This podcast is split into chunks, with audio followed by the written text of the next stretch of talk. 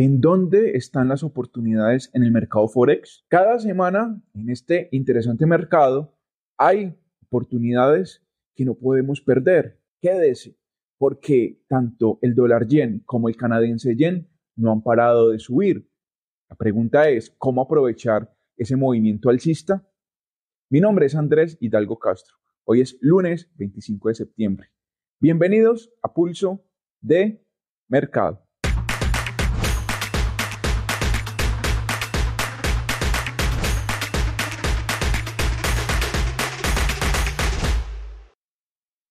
Recuerde que el contenido de este canal es meramente educativo y que resultados pasados nunca garantizan resultados a futuro. Esta no es una asesoría, tampoco son recomendaciones de compra ni de venta.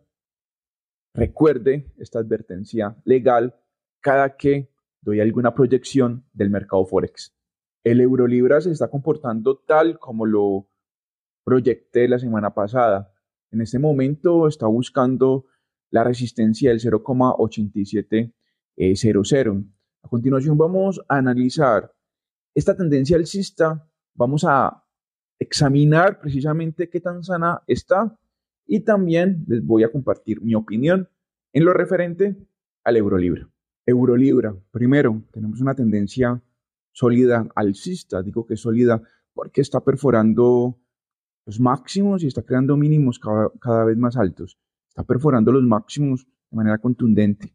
Es decir, cada que perfora un máximo, nos, está respetando el promedio móvil de 28 eh, secciones y también el promedio móvil de 200 en gráficos de 15 minutos. Pero bueno, ¿hacia dónde puede ir el euro libra? Desde mi opinión, esta paridad se perfila para buscar el 0,8850. En este momento, desde la parte técnica, no es buena idea ir a la baja, que la tendencia alcista aún no, presenta síntomas de retroceso. Por lo contrario, el pasar de los días nos está demostrando que la tendencia en el euro libra aún no se va a detener. Tenemos como objetivo también el 0,8800. Ahí se podría formar una resistencia. Si vemos aquí en la gráfica como les estoy mostrando, les estoy compartiendo una idea de trading. Es decir, el euro libra debemos de analizar el descanso. Naturalmente va a descansar, va a retroceder levemente. En ese retroceso no voy a participar. Una vez se origine el retroceso, voy a buscar una oportunidad de compra, mirando hacia el 0,8850.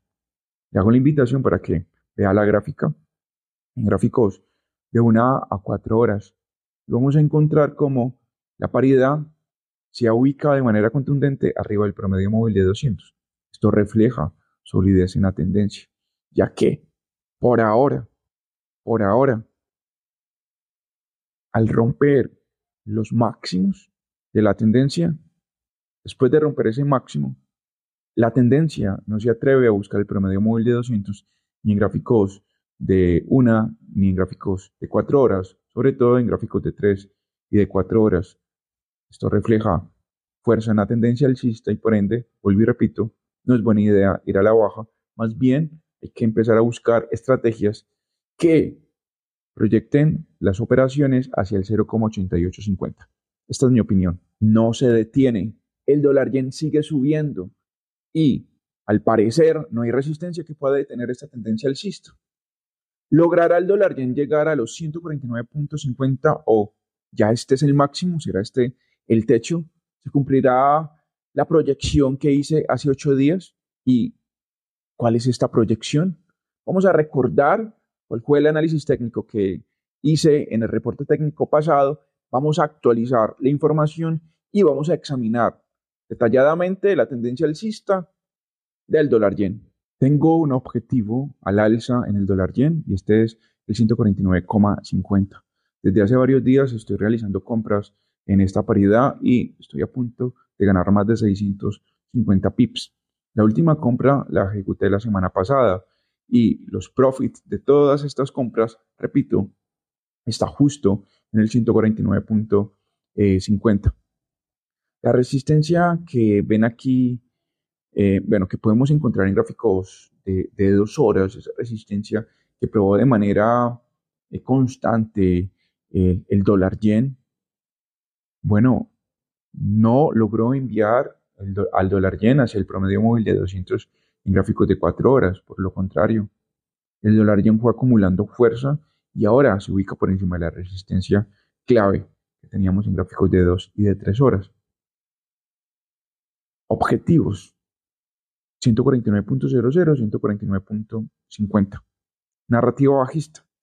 No voy a buscar movimientos a la baja.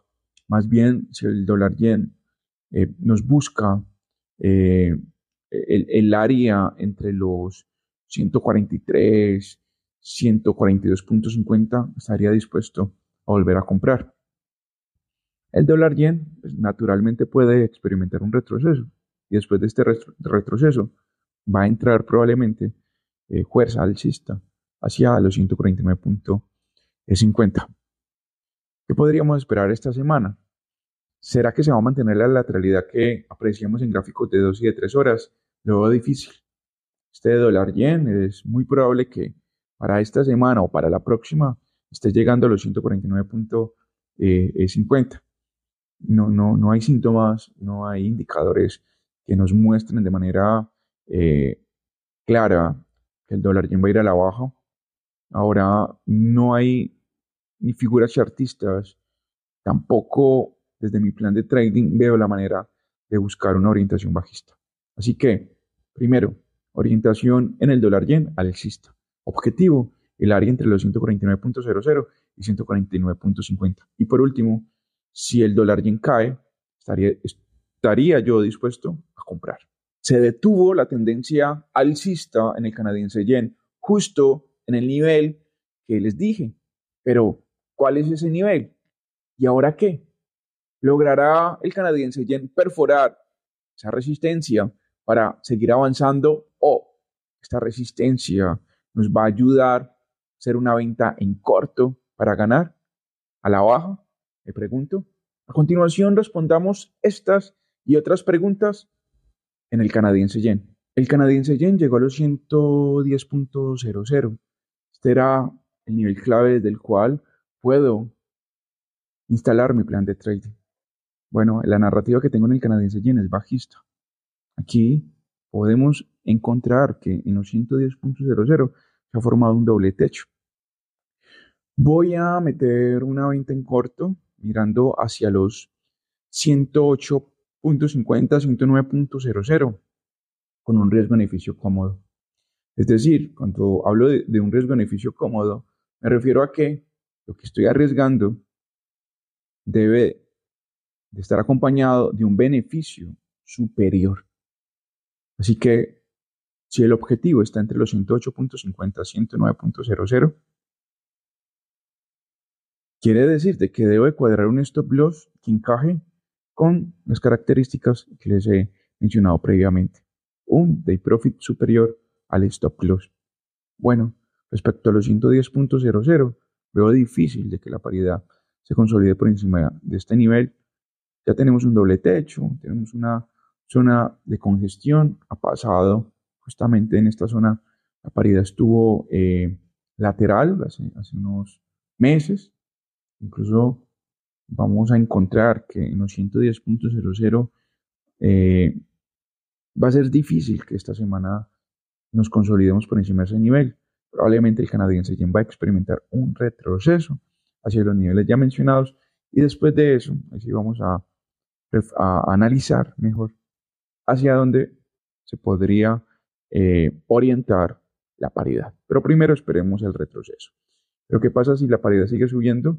Pues dejaría de operar, ya que el mercado no iría en pro de la narrativa que les estoy exponiendo. Mañana aquí estará Rodrigo Águila, precisamente analizando y dando su opinión en todo lo referente al mercado de acciones e índices bursátiles a todos ustedes, muchísimas gracias por ver Pulso de Mercado. Recuerden suscribirse al canal y también estaré pendiente de sus comentarios. Hasta la próxima.